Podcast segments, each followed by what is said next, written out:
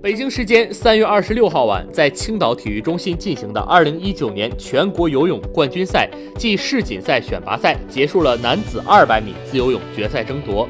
浙江选手孙杨以一分四十五秒七三的今年世界最好成绩获得冠军，